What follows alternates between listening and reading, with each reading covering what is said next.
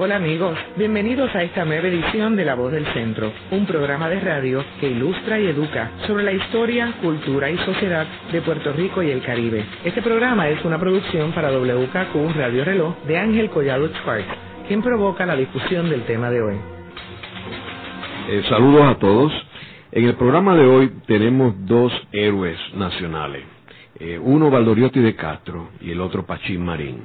Ambos eh, nacieron en el mes de marzo. En el caso de Valdoriotti, nació el 14 de marzo del 1823.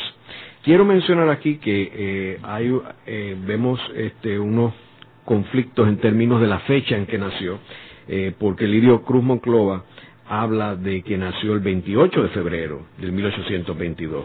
Sin embargo, en un libro que publicara José Gautier da Pena, Valdoriotti Apóstol, él en una de sus notas menciona, y cito, hasta hoy se daba por sentado que Valdoriotti de Castro había nacido en Guaynabo el 28 de febrero del 1822.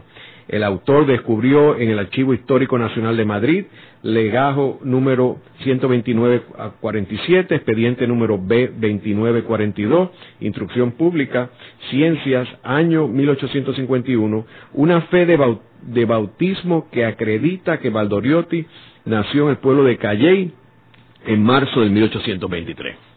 Así que por eso es que estamos celebrando esto en el mes de marzo. Pachín Marín nace en el 12 de marzo de 1863.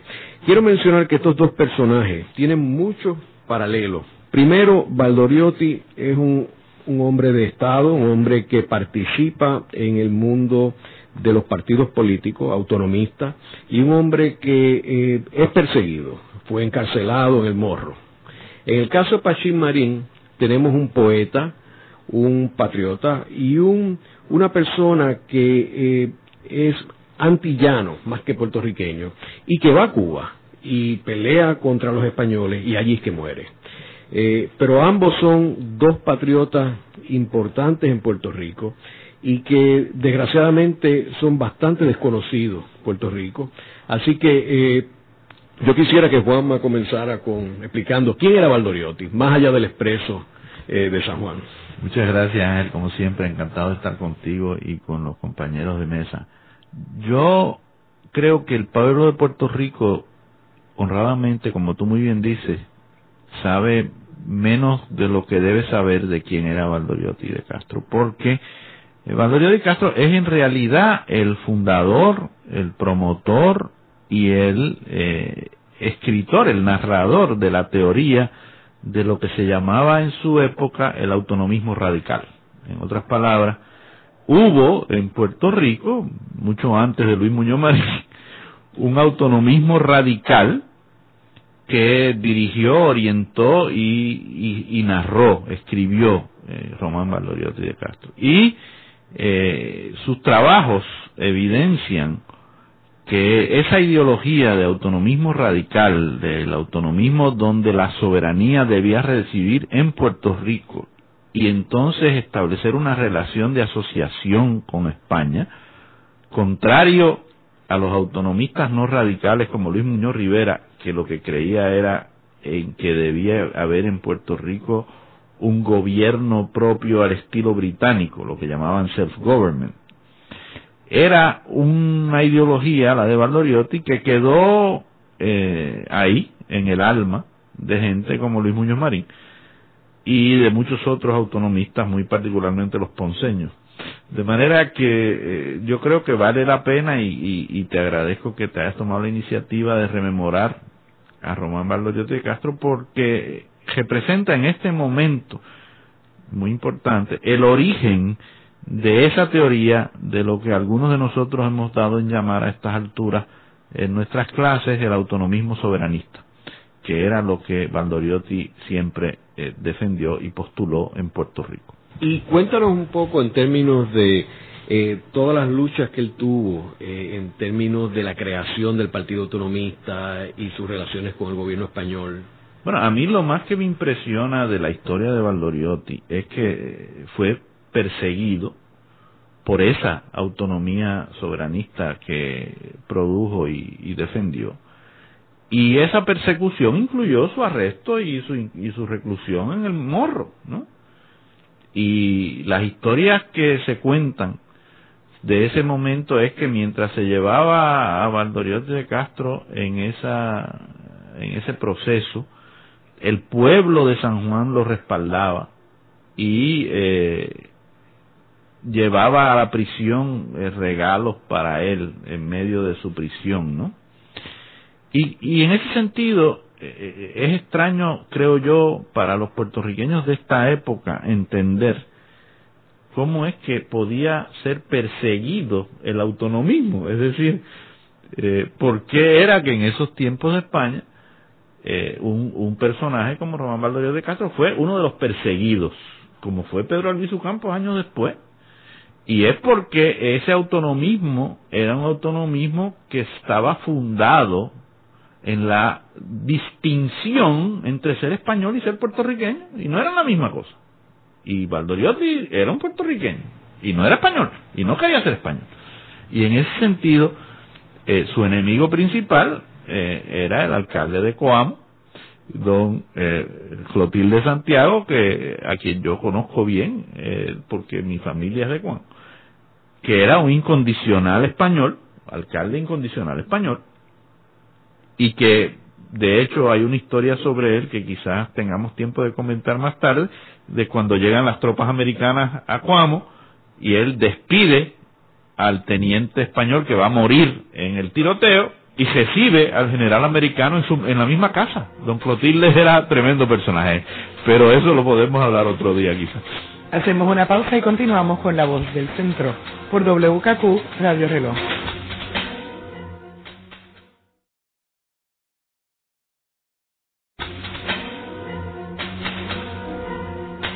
Continúa la voz del centro por WKQ Radio Reloj. Juanma, eh, yo quisiera que co eh, comenzaras este segmento hablando un poquito a los radioescuchas sobre la boicoteadora y qué era eso. Yo creo que ese es uno de los momentos más dramáticos en la historia de Puerto Rico y obviamente de la gestión de Valdoriotti de Castro, que es uno de los cerebros, junto, para sorpresa de algunos, a José Celso Barbosa de la, de la boicoteadora. La boicoteadora es una idea que surge en Irlanda, en la, en, donde el pueblo irlandés eh, se niega a auspiciar las fincas de los que permitían eh, que se apoderaran de las propiedades de la gente los tejatenientes grandes y una de las fincas de las que se apodera el pueblo en Irlanda eh, es la finca de lo que se llamaba el capitán Boycott y él era eh, el fundador de la terminología de la boicoteadora y del boicot, ¿no?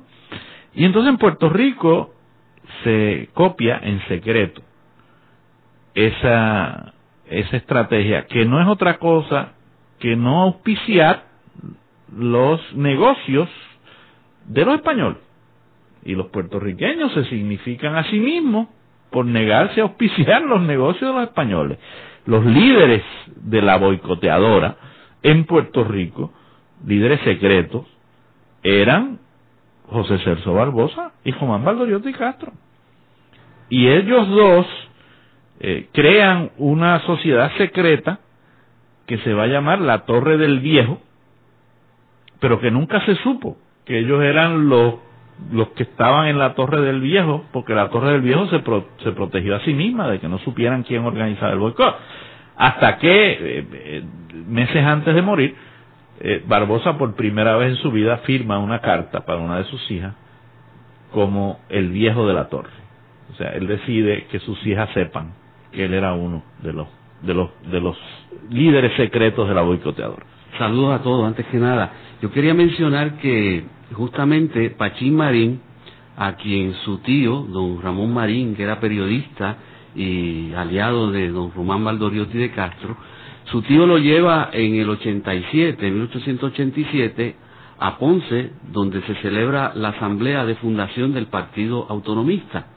Eh, tan pronto Pachín Marín regresa a Arecibo, muy entusiasmado con lo que ha escuchado allí en la asamblea, eh, admira a, a de Castro, le dedica incluso un poema, empieza una campaña eh, y además participa en ese boicot de la Torre del Viejo. Y eso es lo que motiva eh, que él sea perseguido y que finalmente tenga que irse de Puerto Rico para refugiarse en República Dominicana.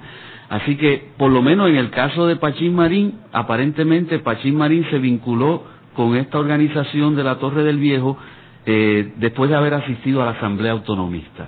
Fíjate, y, y, y lo, interesante es que en 1891, en la revista de Puerto Rico, se publica una reseña de lo que le pasó al tío de Pachín Marín y a Valdoriotti con los españoles y con los que eran adeptos a los españoles, ¿no?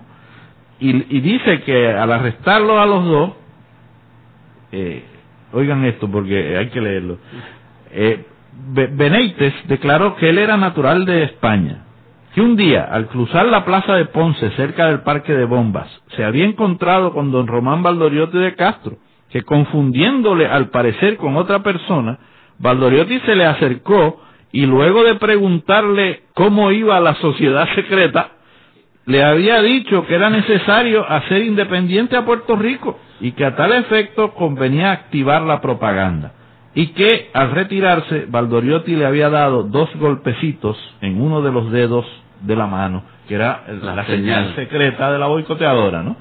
Este señor, el, el, el, el Benítez este, ¿no? Que va a testificar contra Valdoriotti y contra Pachín, y contra el tío de Pachín, perdón, Ramón Marín. Ramón Marín, dice, a Valdoriotti, a Marín y a los otros los metimos allá por unos ranchones o almacenes en el fondo del último patio. O sea, los españoles eh, estaban muy orgullosos de haber eh, atacado a la boicoteadora, de haber arrestado a Valdoriotti y al tío de Pachín, y a mí no me extraña nada, como tú dices, un, un, un, niño joven que acompaña a su tío, que ya es héroe, que ya es perseguido, eh, eh, admire a ese a ese hombre y termine, como tú dices, eh, dedicándole poemas a, a Valdoriotti por su adhesión. Así que son dos figuras que además de tener la coincidencia que tú planteas, Ángel, de, de esos meses, están íntimamente relacionados con la afirmación nacional en Puerto Rico. Juanma, sería interesante que mencionaras también sobre esto de la boicoteadora. de que yo entiendo que esta es la primera vez en Puerto Rico, en realidad, en la historia, donde surge un movimiento ah, de esta forma. Y en el mundo, como te digo, se había originado en Irlanda en el caso del capitán Boycott y, y, y los primeros que lo copiamos fuimos los puertorriqueños. Es asombroso, pero no, o sea, la relación entre Irlanda y Puerto Rico, que es otro trabajo que no hemos hecho, pero que aquí en el centro ya se han escrito algunas monografías sobre ese tema, eh, es, es fascinante. O sea, Irlanda, respecto a Inglaterra, ha tenido siempre la misma situación de Puerto Rico respecto a los Estados Unidos. O sea, y, y los irlandeses fueron modelos de los autonomistas, en el caso de la boicoteadora, y de Albizu y los nacionalistas, en el caso del nacionalismo. O sea, Albizu no funda el nacionalismo imitando el fascismo, como se ha alegado por algunos. Albizu funda el nacionalismo imitando a los irlandeses del IRA y en ese sentido, eh, todo el fenómeno de la boicoteadora en, en Puerto Rico eh, no se ha trabajado suficiente, Ángel. Vamos a tener que trabajar aquí en el centro. Eso es una resistencia pacífica como la de Gandhi en el siglo XX. Ahora, eh, tuvo éxito.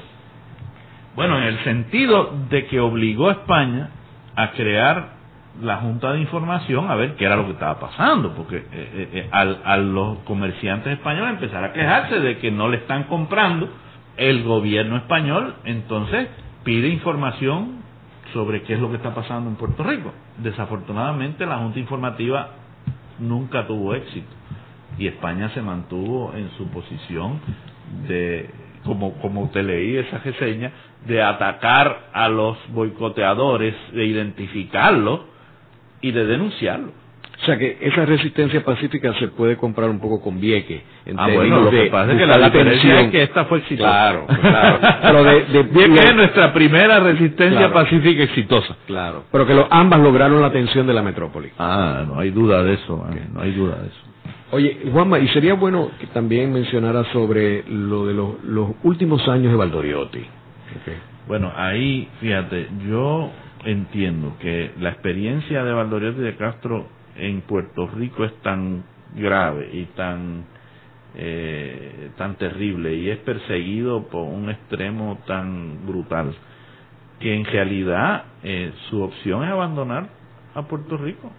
Lo que pasa es que eh, en ese transitar por el mundo, eh, Valdoriotti sigue siendo el líder del autonomismo puertorriqueño y, y es respetado por sus sucesores y por sus seguidores, aunque no los acompañe en Ponce. Y a mí me parece que su vida entera fue una vida de, de sacrificio, tú sabes, de sacrificio por, por el ideal autonomista, repito, por el autonomismo radical que llamaba él mismo, por el autonomismo soberanista, ¿no? y como tú sabes, eh, recibe el elogio de Martí, diciendo donde quiera que se hable de libertad, creo que esa es la cita, hay que hablar de Valdoriotti. Hacemos una pausa y luego continuamos con La Voz del Centro por WKQ Radio Reloj.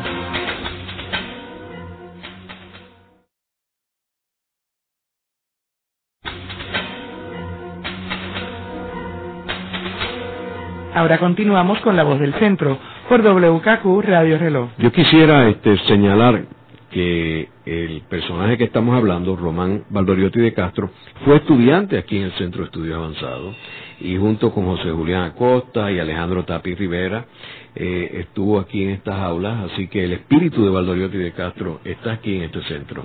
Y si, si mal no recuerdo, creo que fue becado por la Sociedad de Amigos del País para estudiar en España, junto con José Julián Acosta, porque provenía de una familia que no tenía los medios para poder este, costearle sus estudios.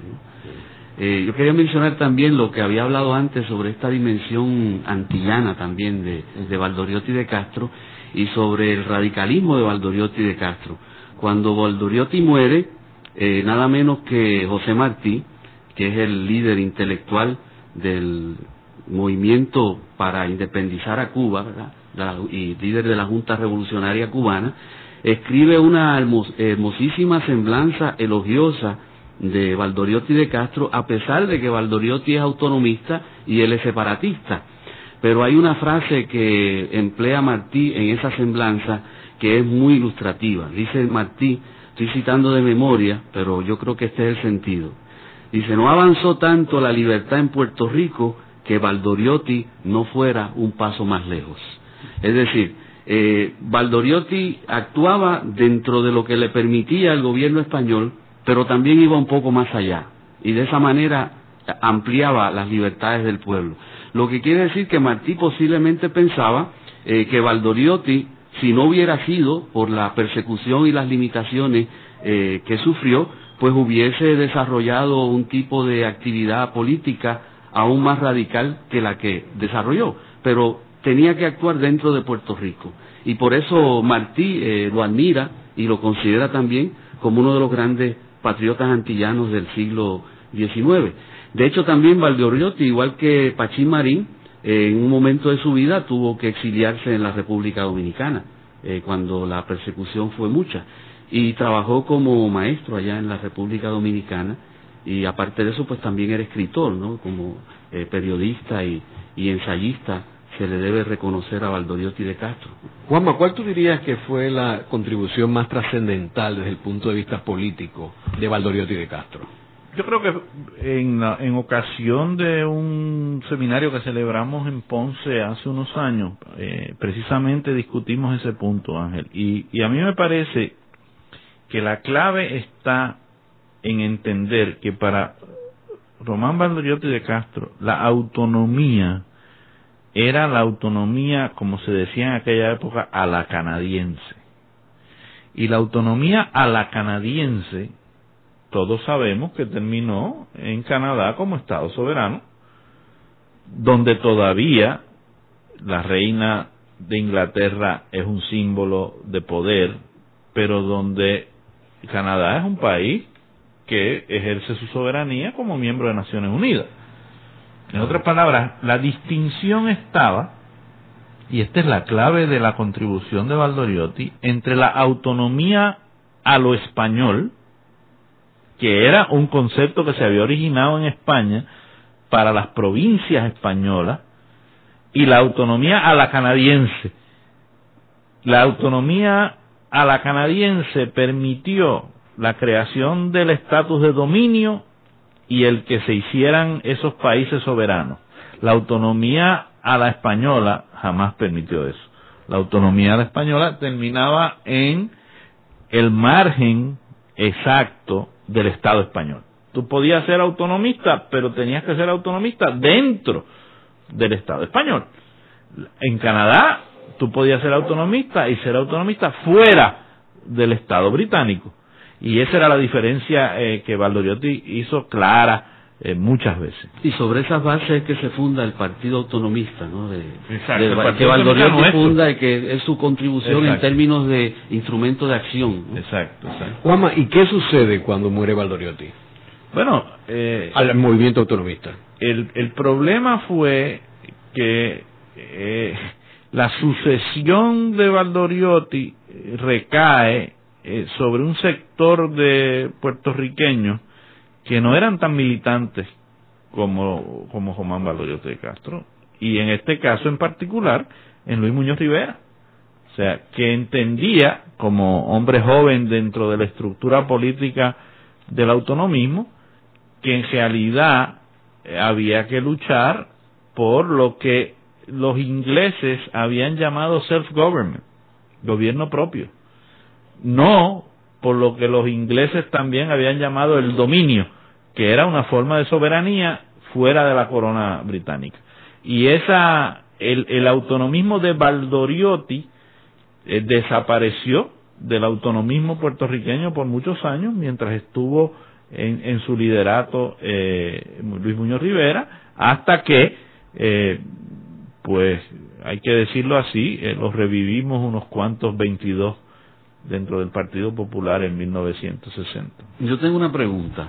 Cuando el Partido Autonomista se divide, del pacto con Sagasta, que Barbosa entonces se queda con lo que él llama el autonomismo ortodoxo, ¿se podría decir entonces que Barbosa es el, el, el que está más cerca de Valdoriotti en ese momento?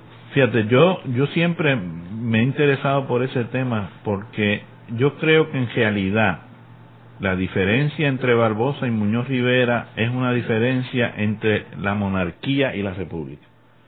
O sea, Barbosa está a favor de la república y Muñoz Rivera está a favor de la monarquía. Y que en realidad su división no tiene mucho que ver con los autonomismos. El autonomismo es más o menos el mismo. mismo, es el mismo. Eh, lo que pasa es que tienen una división. Y claro, eh, para mí, y, y yo me acuerdo que eh, doña, la, la hija de, de Barbosa siempre me decía, doña Pilar, que eso había que documentarlo en algún momento. Lo que ocurre es que Barbosa se entera de que en el acuerdo que Muñoz Rivera ha logrado con Sagasta, uno de los preceptos es que los negros no pueden votar. Mm. Y claro, Barbosa es negro. Y Barbosa ahí abandona España, abandona el autonomismo, se enamora de los Estados Unidos, porque en, en el autonomismo a la española, a él como negro le van a quitar hasta el voto. Y esa es la enemistad entre Barbosa y Muñoz Rivera. Hacemos una pausa y luego continuamos con La Voz del Centro por WKQ Radio Reloj.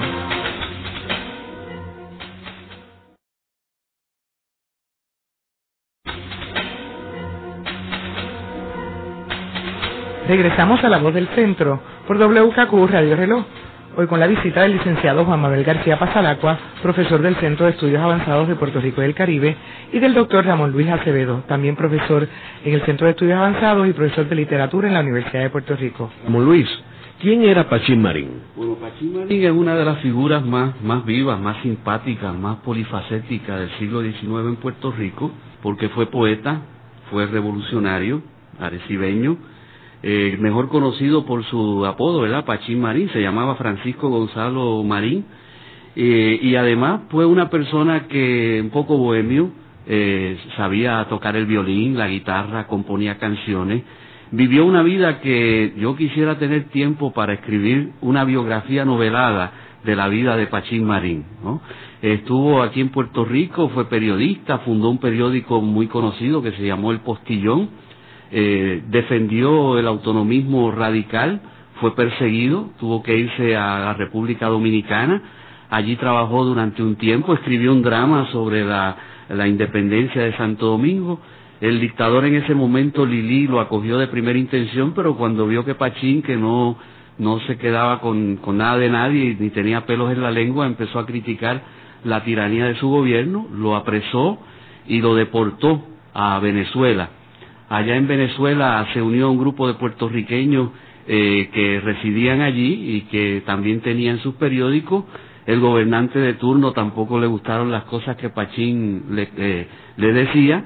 Lo deportó de nuevo, paró en Martinica, de Martinica a Nueva York, pero finalmente él se une a, a José Martí, fue amigo personal de José Martí, eh, se une a la lucha a favor de la independencia de, de Cuba, con la idea de que luego esa lucha va a ser en Puerto Rico. Y no solamente lo hace mediante su labor periodística, es uno de los primeros escritores puertorriqueños de Nueva York. Eso es interesante también. Eh, hay una literatura nuestra, una tradición literaria en Nueva York de puertorriqueños, y Pachín es uno de los primeros. Y además, una cosa interesante es que Pachín era una persona eh, que venía de una familia ilustrada, pero no tenía dinero. De tal manera que la experiencia de la emigración de Pachín es la experiencia del emigrante y no del exiliado nada más, del pobre, ¿no? Y tiene un, un artículo que se llama Nueva York por dentro que es muy interesante porque habla sobre la sobrevivencia del pobre en Nueva York. Finalmente, cuando se entera de que su hermano, Wenceslao Marín, eh, ha muerto en Cuba, ya ha comenzado la guerra de independencia de Cuba, eh, él decide, decide sustituirlo, decide eh, tomar el fusil y ir hasta allá, hasta Cuba, para sustituir a, su hermano. Escribe una, una, un artículo en el periódico hermosísimo que yo quisiera leer por lo menos algunas de estas palabras, porque el hermano de Pachín era un obrero, eh, trabajaba como tabacalero y era una persona sumamente humilde. Eh, y e incluso el, el, propio Pachín cuenta que en una ocasión en que él fue a hablarles a los obreros del, tabaco, los otros compañeros de Wenceslao le dijeron, pero tú no nos habías dicho que tú eras el hermano del periodista, del, escritor, y, y Wenceslao dijo, no, porque es que pues yo soy un simple obrero.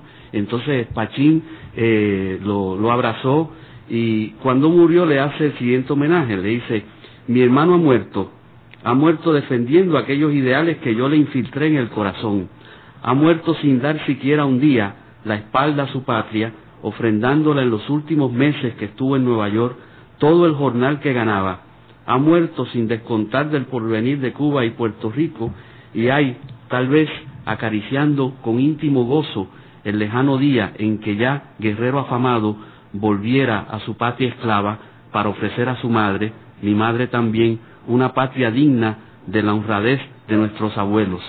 No puedo, ay de mí, aspirar al título de hermano suyo mientras no caiga yo también inmolado por sus matadores o no vengue su muerte contribuyendo a la redención de las dos islas tristes.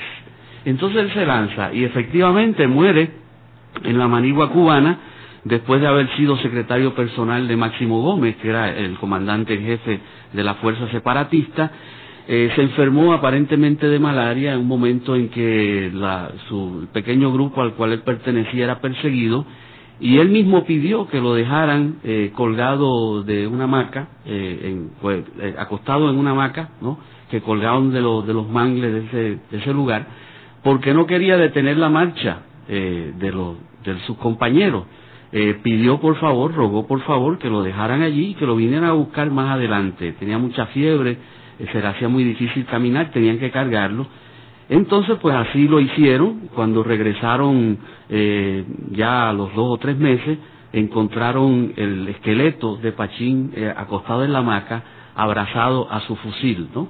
Por lo tanto, se trata de uno de los mártires de la independencia de Cuba y en Cuba uno pues puede ir a distintos lugares donde encuentra calles que se llaman Wenceslao Marín, el hermano, y Francisco Gonzalo Marín también.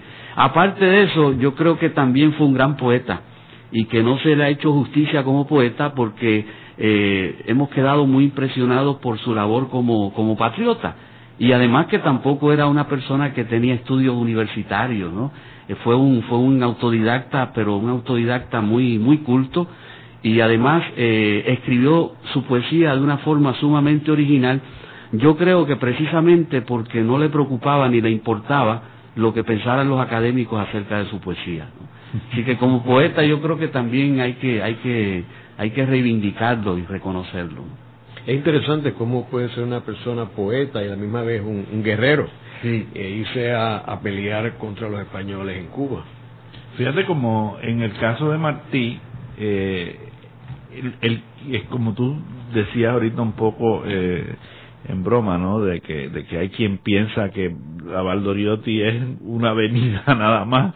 Este, eh, en el caso de, de Martí, eh, mucha gente lo aprecia más por su poesía que por su política. En otras palabras, eh, Martí, eh, los versos, poeta. exacto, son, son versos, un gran periodista. Exacto, exacto. Así que eh, yo, yo insisto en esta, en esta tesis que, que he trabajado durante el día, ¿no? De que, de que, de que los estudios culturales lo que están señalando es que la narración es tan importante como la acción política en la formación de las naciones. y, y, los versos de, de, José Martí son tan importantes en la cubanidad como es la figura política de Martí.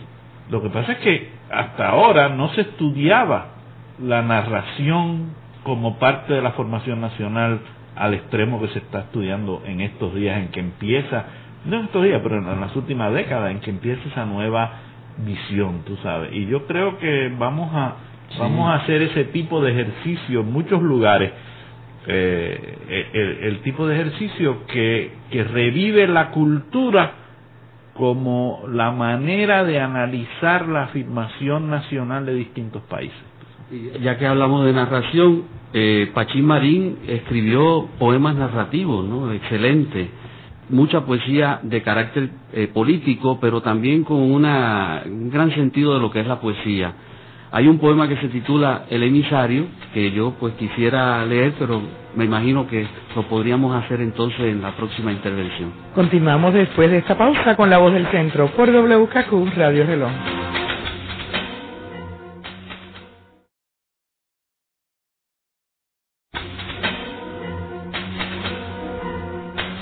Continuamos con la voz del centro por WKQ Radio Reloj, ahora en el segmento final de esta discusión sobre Valdoriotti de Castro y Pachín Marín. Continuemos con Ramón Luis Acevedo y Pachín Marín. un poco como muestra de la poesía eh, que escribió, patriótica, que escribió Pachín Marín, quien también es excelente poeta amoroso también y sobre otros temas reflexivos. Quería leer un poema poco conocido que se titula El emisario y que es una narración. Soñé que había muerto, Aún del cuadro el recuerdo me anonada, un cuarto, dos blandones, mi cadáver, e invisible la ronda de la trágica. Allí una sociedad ceremoniosa por el vestido, la actitud, el habla, y a lo lejos el ritmo melancólico de las viudas campanas. Entró mi novia, hermosa como nunca, contempló mi faz pálida, y al verla sollozar quise imposible levantarme y hablarla. Luego vino mi madre, estaba loca, Dio un grito la insensata y al besarme en los labios sentí adentro desbordarse el torrente de mis lágrimas. Reinó un instante de silencio. Sólo la estrofa funeraria en ondas misteriosas del recinto el ámbito poblaba.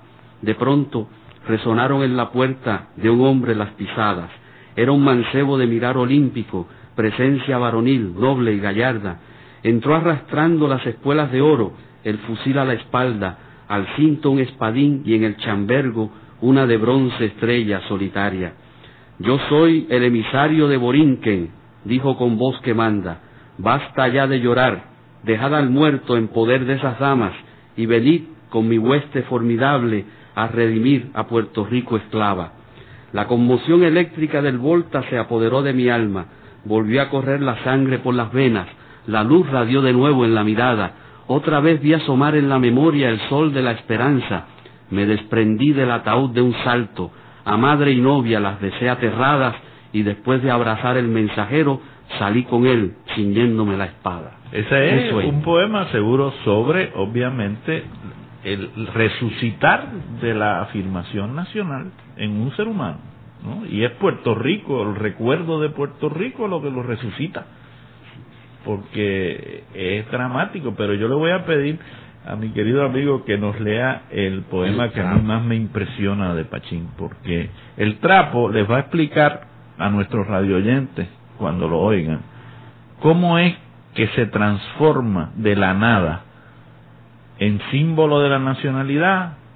Una cosa, vamos a ver si, si, lo, si lo escuchan con atención. Sí, el trapo es otro de estos poemas, eh, en esta ocasión dedicado a Puerto Rico, ¿verdad?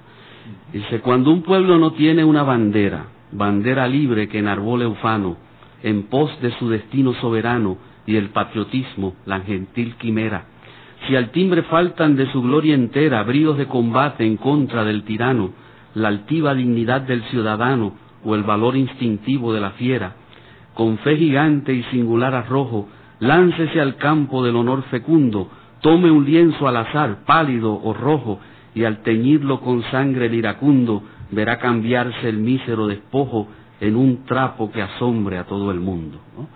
Cualquier trapo puede servir de bandera. Y es el momento en que en Puerto Rico se ha prohibido la bandera que han diseñado los cubanos y los puertorriqueños juntos en Nueva York. Exacto. O sea que, algunos le atribuyen a Pachín Marín el diseño, aunque eso hay mucha Es lo que está diciendo, pero lo bonito es, ¿no? Que en ese momento de la historia. Dice, no importa cómo sea el diseño de la bandera. cualquier, Trapo cualquier trapo es bandera. lo importante es lo que hay detrás. Exactamente. Y en eso la pegó, porque ahora sí tenemos bandera y es la misma que Pachín trabajó en Nueva York.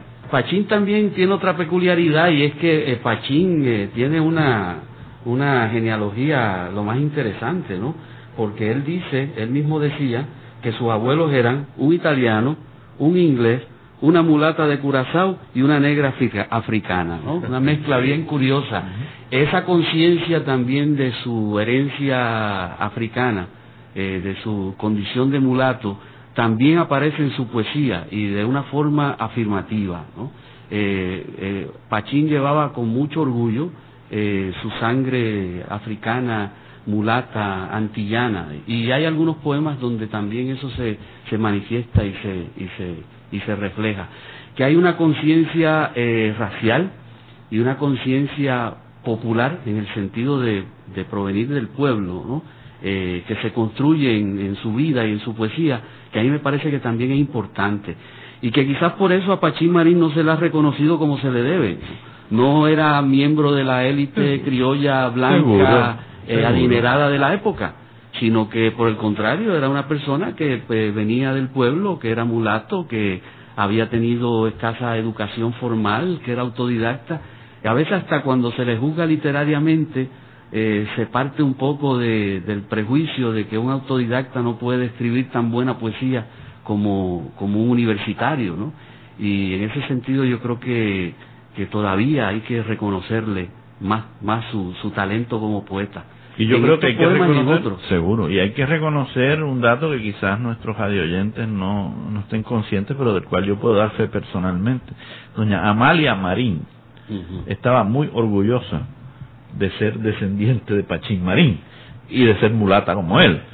Y para aquellos de ustedes que en, la radio no conozcan quién es doña María Marín, doña María Marín es la señora madre de Luis Muñoz Marín, que vivió en la fortaleza muchos años y a quien yo tuve el honor de acompañar en su casa, que estaba en la parte de atrás de Fortaleza, en los altos del garaje, en muchas tardes, en que me contaba esas historias que tú acabas de relatar, es decir, de por qué Pachín Marín no era reconocido en un Puerto Rico que era desafortunadamente todavía en esa época, hace ya varios años, un Puerto Rico racista que no reconocía los elementos de la nacionalidad que no eran blancos, porque había una aspiración al blanquitismo, ¿no?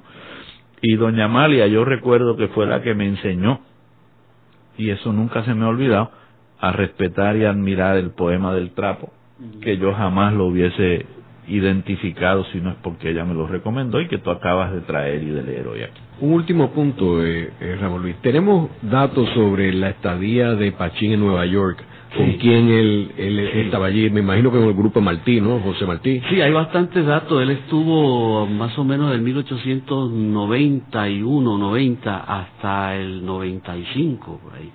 Eh, él participó muy activamente de todo la organización y el movimiento eh, a favor de la, de la independencia de Cuba. Era, eh, fue miembro de la Junta Revolucionaria, perteneció a varios de los clubes que había en ese entonces antillanos que apoyaban a Cuba. Ah, con Betances tenía, se, se, se conocían por correspondencia, no, no llegaron a conocerse personalmente porque para este tiempo Betances está en Francia pero sobre todo en el caso de Martí, por ejemplo, había una amistad estrecha.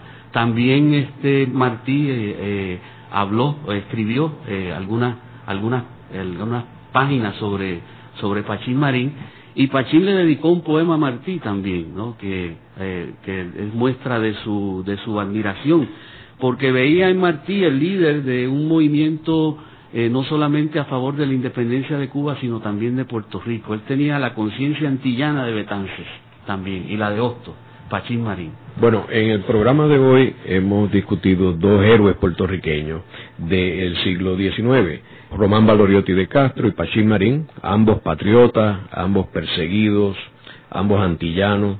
En el caso Valdoriotti, estuvo envuelto en, la fundación del Partido Autonomista y un fiel creyente del pacifismo, de la eh, protesta pacífica, casi medio siglo antes de Gandhi en India. Y en el caso de Pachín Marín, un poeta eh, guerrero que muere peleando por la independencia de Cuba. Muchas gracias a los dos. Gracias por la invitación.